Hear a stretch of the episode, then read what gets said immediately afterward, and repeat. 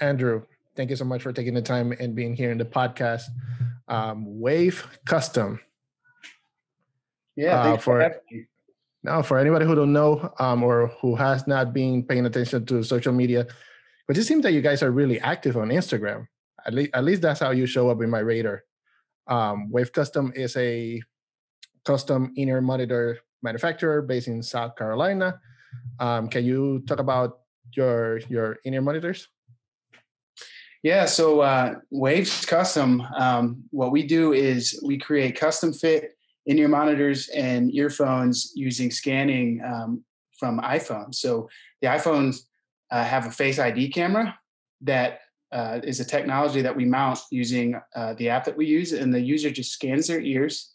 And then we take those digital scans, and we have a process that we developed and patented on how to take that and then create a digital mold and create a custom fit earpiece using that mold. So customers who order waves, they simply download the app, scan their ears with their phone, and then we take it from there. So there's no trip to the audiologist required, um, which is you know a big time saver and money saver. And then you know on top of that, um, you know we with how we do things and how we're able to produce a product, we're able to do it so efficiently that our price points uh, end up being pretty low um, compared to you know what custom mold earphones traditionally have been. Um, so you're kind of winning on both fronts. Um, the the founder of the company, Rick Hoke, he developed the technology, wow. and uh, it's something that you know he figured out, and then um, you know it, it took you know about a year of development to get it to the point where we could launch the product to the marketplace. Uh, but when we did, it, it just kind of took off like wildfire. That's crazy. Because um, I've been in the market for in-ear monitor for a minute, and you know the standard process you go to an audiologist and you have to want like that one audiologist who knows what they're doing um because mm-hmm. there are plenty of them that they only do in-ear imprint for hearing aids right. which i'm assuming is a different process that for monitors um so that's a cost already um and then the time to send the the the imprints or however that's called to whatever manufacturer you choose from and if there's something wrong with the print then you have to go again to the audiologist. Right. I'm guessing that with your app there's unlimited takes that you can do or if there's some inconsistency you reach out to the customer again before doing yeah yeah. it's really streamlined like that you know? So if the you know if the customer for whatever reason doesn't do the scan right we can just tell them be like hey can you redo that right ear? And they just knock it out real quick. Um, you know with the way we have it set up it's it's it's really not hard to do so most of the time it's not an issue um, with with customers doing the scans. Um, but yeah, it's super easy to to you know take new scans or or, or just do it to begin with, and then um, you know we keep we can keep the, that data on file as well if they're like a repeat customer. Um, so yeah, it streamlines the whole thing, and and I think that's been a big driver for us um, early on, especially um, just the fact that people don't have to go to the doctor, you know, make an appointment and go somewhere outside of their house. They can just do it from home from their phone. So totally. and and here cool. in New York, at least in New York City, it's about eighty dollars. Just that, just to get the the, the mold done. Yeah, not no, including not the price right. of the monitor itself. Which is yeah, is yeah. It, it's it's definitely um, you know an added expense. You know, so you look at a lot of com- competitors in the space who do custom fit. You know, you're looking at like you know six hundred bucks or seven hundred bucks, but then you got to also tack on that that trip to the audiologist. And so, totally yeah, the price just keeps going up. So how long the company has been out? We launched in, um, we went to market uh, at the end of April of 2020. Now, oh, so it hasn't been a year already. Right, it's been Just about one year. year. Wow, it's been about one year. Yeah, that's um, wild. You know, obviously there was work going on behind the scenes before that, um, but uh, when we went to market was April of 2020. And so the first product that we went to market with was actually not an in-ear monitor. It was just a, a, a universal um, meant for any application. And um, the current model of Waves is also meant for every application. So like we have people buying them for using at the gym or just everyday uses. But what we found out when we first launched in April is we were having so many musicians reach out to us saying, "Hey, are these for use on stage? Are these for use on stage?" Um, because of the technology, it just drew them into the product uh, and the price point too, of course. Um, and so we realized really quick that hey, this technology and this product is something that the musician community is is really itching for, and and it, and we had thought about the musician community as well. It wasn't you know completely brand new um, concept to us to go into the in ear market, but it became very clear very quickly that that's a market that we could really do well in, and so a couple months later, probably June of 2020, we we made a couple tweaks to the product uh, to really maximize its performance in the live music uh, setting. And then we went, you know, pretty much, you know, balls to the walls uh, in the in-ear community, and and it just it, it took off like wildfire. And I, I, mean that. Like, I remember when we first um, we had a video, uh, a big YouTuber did a review on us. Um, and he was a musician. His, his channel was all about uh, um, music gear and live music gear. And so he did a review on us, and, and it was kind of like from that moment on, um, just the orders just kept coming and coming and coming. And we were just, you know, we've been slammed ever since, to be honest. Nice. C- congratulations. It, it requires a lot of, yeah, like you said, balls to to put out a product, especially in a in a in a in a market that is kind of niche, right? You you have this particular competitors that they have an established name and to come in and start taking that share market. But on top of that, to do it in the middle of a pandemic, right. that's very brave. So mad props to you guys for mm-hmm. real. Thank you, thank you. Yeah, it, the week in April, and I, hopefully I'm remembering this timeline right, but I remember it pretty distinctly. The week in April that we had set to like make the website go live and like post on social media and do all the stuff. That's the week that, eh, at least in South Carolina, that, that everything got shut down from COVID. So we were like, do we still launch? Like, what do you know? What do we do? And you know, with our product being 100% online, and at that time it was just me and Rick. We're like, we just let's just proceed and see what happens, you know. So we just launched it and and and continued uh, business as usual, um, and and it ended up working out. So wow, wow, what a story! That's a crazy story. So you you make the product in South Carolina. It's all made in the USA. Mm-hmm. Wow. Yep. So he, here's one thing that I that I wasn't 100 percent clear, and maybe you can clarify. The the imprint, right? What you do with your cell phone is not all the way through, right? It's it's pretty much like the the open cavity, and then at the very end, you still have the choice to use the the different rubber tips or foam tips, right? Correct do you notice an advantage to that kind of in, uh, finishing? Yeah. So what we've developed, uh, in addition to you know the scanning process and the fitting process, is that hybrid design you just described, right? So waves are custom fit to the outer ear, and in the inner ear portion, we actually use a universal tip. And so customers who get waves, they they get a handful of different styles of tips. They get like a memory foam tip. Um, they get a couple different sizes of silicone tips and they also get a, a very special tip that's uh, it's a heat molding material. Hmm. So it actually molds to the shape of your inner ear uh, with from your body heat. Um, and so you get all these different options, and then you know the user just chooses whatever's most comfortable and, and seals the best for them. Now, Sweet. what we found is a lot of people like this hybrid style because the ear canal w- with traditional full molds a lot of people have problems with that piece that goes into the ear canal, especially singers who move their jaw a lot. Mm-hmm. Uh, like when you get your when you go to the audiologist, if you're doing like a traditional fitting, a lot of times they'll have you open your jaw and they'll put like a piece of like uh, plastic in your jaw, right, to, to expand the ear canal. Exactly, but the problem is when you sing and when you move your mouth and and you that that ear canal is, is changing size, right? And so the comfort of the universal tip mixed with the seal in the outer ear has been a combo that just kind of clicked for us and, and, and it's worked really well with the customers. So it's something a little different from the status quo for sure. And and some people, you know, are are not taken back by it, but it's it's definitely something that that hasn't been done before. Um, and so, you know, some people it catches their eye, but we've found people to love it so far.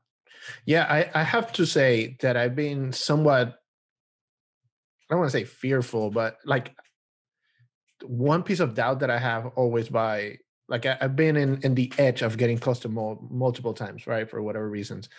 Um, and that's one part that uh, makes me hesitant, and it's like that very end because I'm having a, a solid piece of plastic at the end of the year. Mm-hmm. Um, and there's no way back, right? I'm a fan of the the foam tips. I'm very intrigued with those body heat one that that mold, but the foam tips they tend to do the trick, right? When they expand and they give you that nice seal, it, and it to me they're very comfortable. Um, so when I saw your product, I was like, huh, yeah, that that makes a lot of sense. Like I'm I'm surprised that no one had ever taken that route. Yeah, yeah, and it's something that you know when we were developing the process uh, or the product, it's it's something that just kind of naturally kind of took place. We're like, what if we you know had the stem be universal and everything else is custom, and it just it just worked, and, and the fit was so uh, it felt so consistent, right? There's even like a logical aspect of it. Um, like when you grow up, you know, they always say don't put like hard objects in uh-huh, your ear, uh-huh. right? and then suddenly when you're getting in your monitors you're putting these like hard tubes into your ear canal it doesn't make sense right so there's almost like a logical aspect where it's like the part that goes into the ear canal where the most sensitive you know parts of your ear are mm-hmm. let's keep that safe you know let's let's let's take no risk with that and then we'll fill the outer ear with the custom fit to create that that hard seal and uh, it's a perfect combo totally totally yeah i mean that that's why I want to talk with you. I do this this podcast, this interview, because I, I like learning from people that I'm very intrigued. And your product, when I came across that, I was like, I need to learn more about this because there's something that is very intriguing and, and the technology behind it is superb. Um, I'm into 3D printing. That's like my my main toy. Um, so I'm assuming they use some sort of 3D printer to to do the, the shells.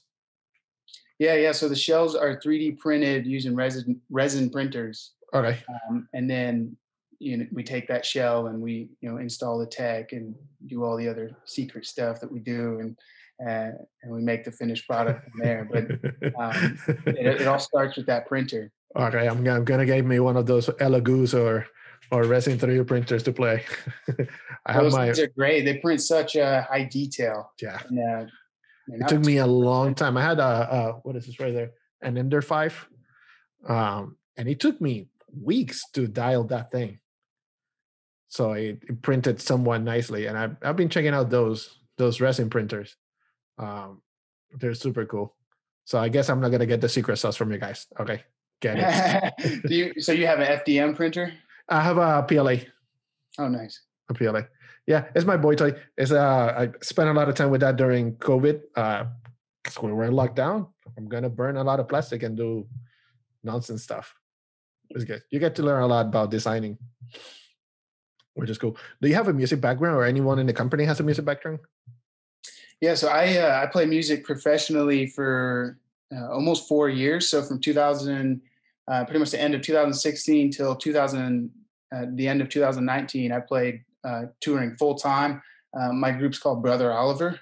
Okay. And it's a band with my brother Steven, and who actually works for Waves as well. Sweet. Um, and so you know my back my background's heavily in music we, we did a bunch of cool stuff um, you know, we played with the steve miller band um, we won a few awards and you know, really had a nice run. Um, and then in 2020 um, you know I've, I've always been passionate about business as well as music. And so i've always had some business ventures and some small companies that i've, I've run. And um, you know rick who started uh, the ways he invented the, the product and the technology.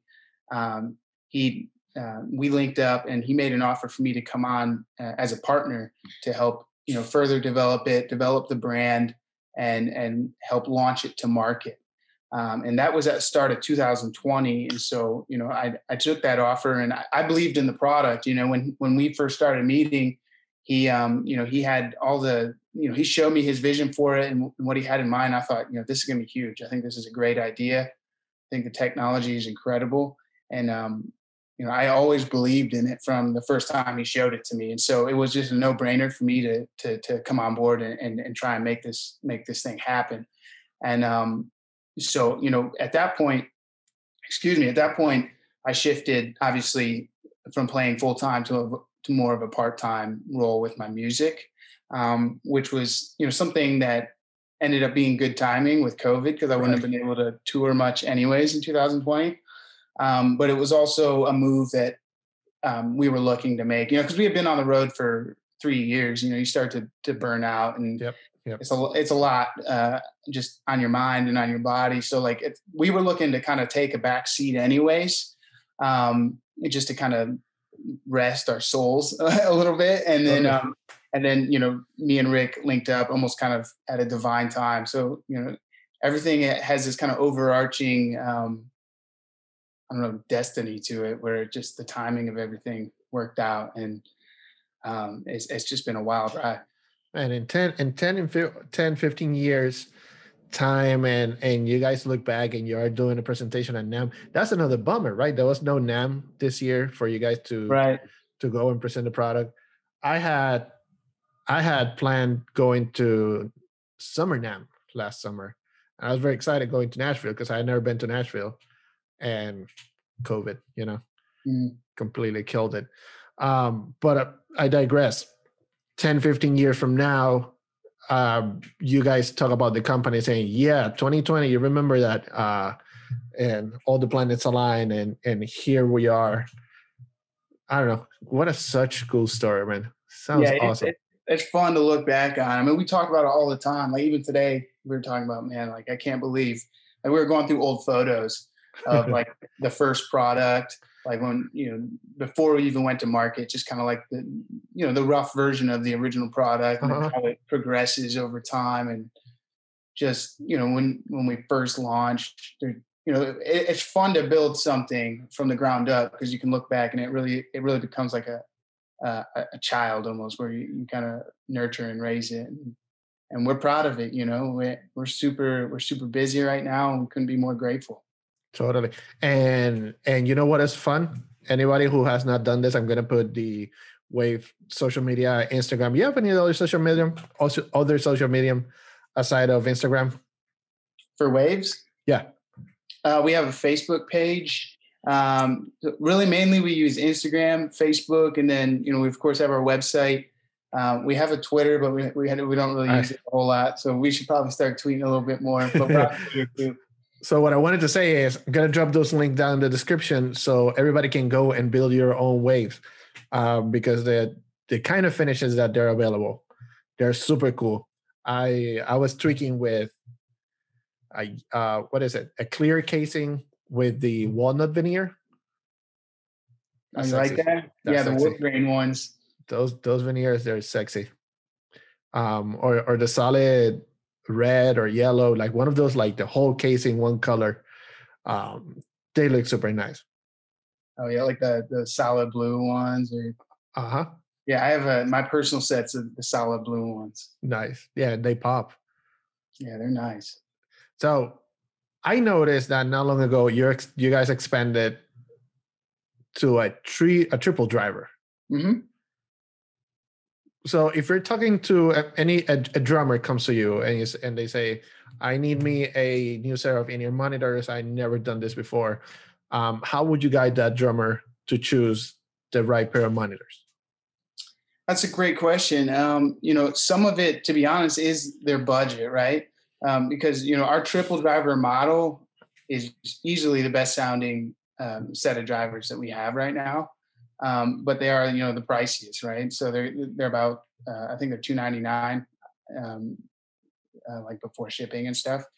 Um, but our dual driver set, that one is one forty nine.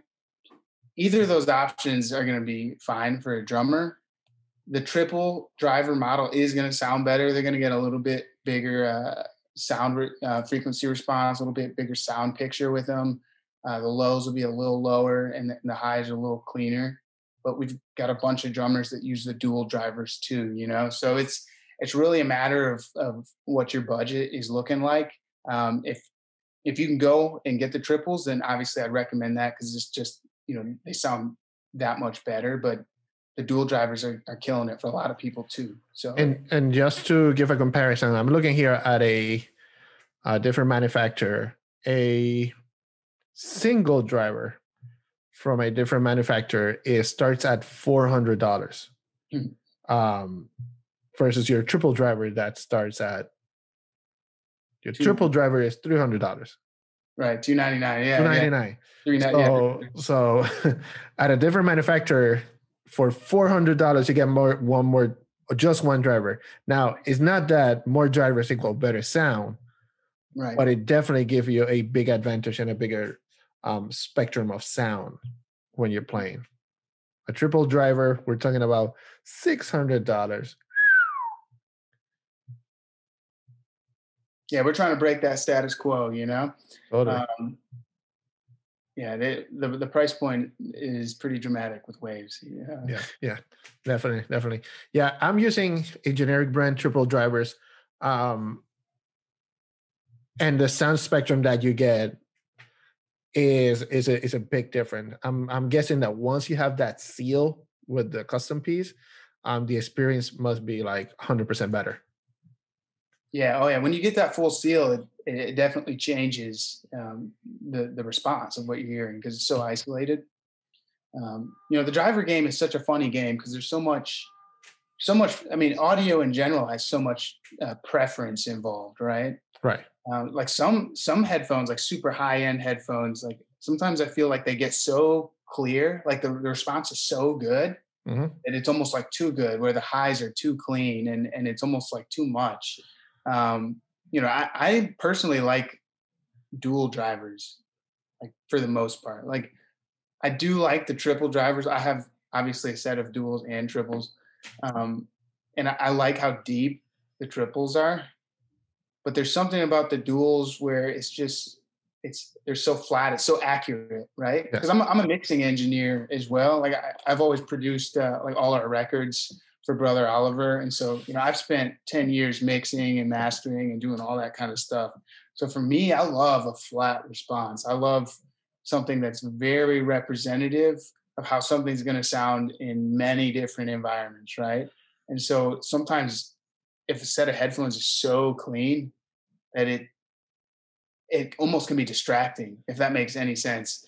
Um, yeah, no, I agree. It's like my favorite bass drum mic- microphone is my the one that I hate the most, and it's because it comes so colored. Right, I'm talking the uh, the the D112, the the Audix D112, fantastic bass drum microphone. Take it out of the box, pop it. It's gonna sound like a kick, but it comes color, right? It comes with some pre-existing EQ that is not representative of what the actual drum sounds like.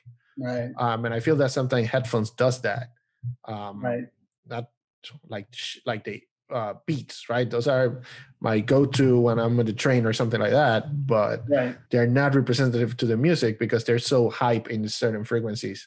Exactly. Exactly. So I, I really like gravitate to things that are flat. You know, I obviously I like like a nice strong low end too, but like if it's flat, then I love that. And that's one of the things with our the the Waves dual dynamic drivers, which is you know been our most popular um, piece.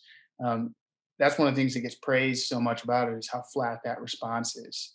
Um, but if you really want like the really, you know, hear like all the details in your sub and all the crystal, you know, details of the high end, then like the triple drivers are going to get that done for you. You know, like you can definitely hear the difference in clarity between the duals and the triples, but it's just a matter at that point of what you prefer and and what your budget allows. Sweet. And 199 for the doubles, for the dual driver and 399 for the triple driver. Mm-hmm. 199 299. Yep. So 199 and 299. Yep. Awesome, awesome. And then uh to wrap this around and thank you so much for your time. I appreciate it. You are able to attach certain accessories to your waves other than you know the standard cord.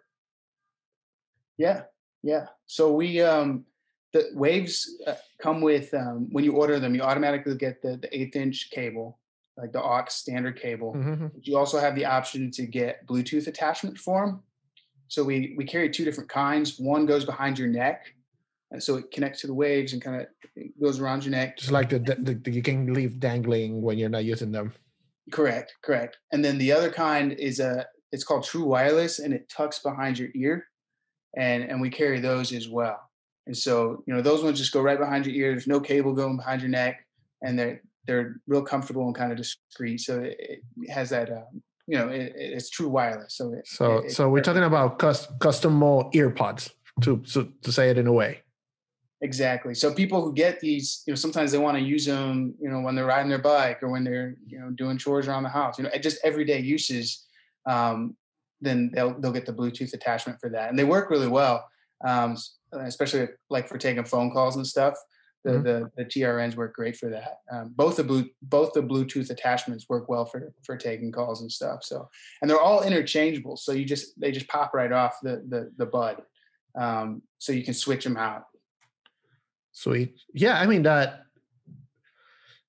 when you're purchasing headphones, at the end of the day, uh, replacing a cable should be a given at this day in time. I still don't know why there are companies that you know the, the, the case itself is not detachable.